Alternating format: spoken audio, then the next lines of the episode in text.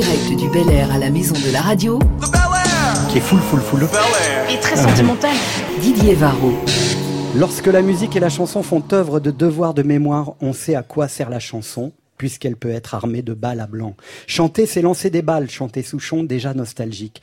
Blick Bassi nous lance une belle invitation à penser dans le sens de la hauteur. 1948, Oumniobé a 35 ans. Il fonde l'UPC, le premier parti politique camerounais. Il revendique l'indépendance dans la non-violence, un peu à l'image de Gandhi en Inde.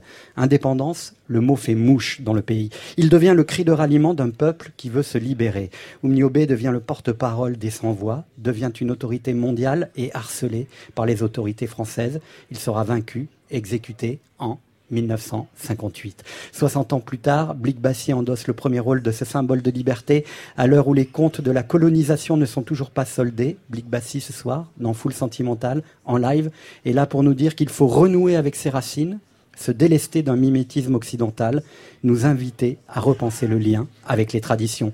Blick Bassi en live sur France Inter.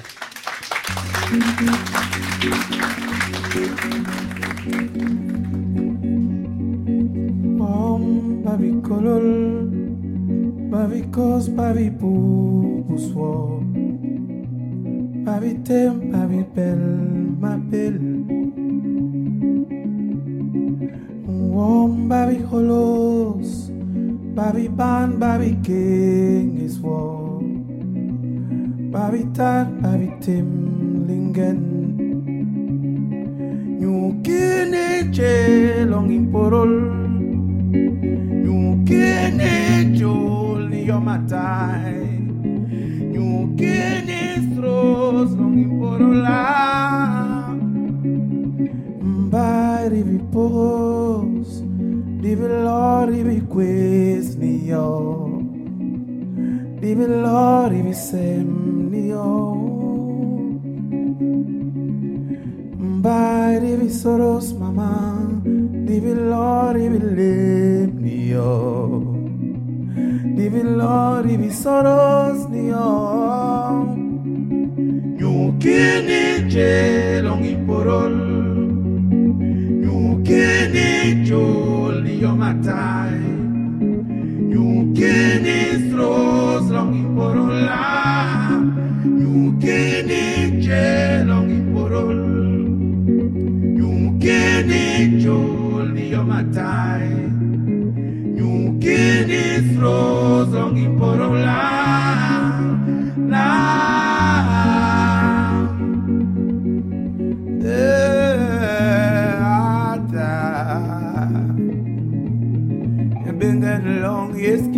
kicking war. Atawa no, no, we ain't by. I know never joy, the long, yes, mola. Mom, get up,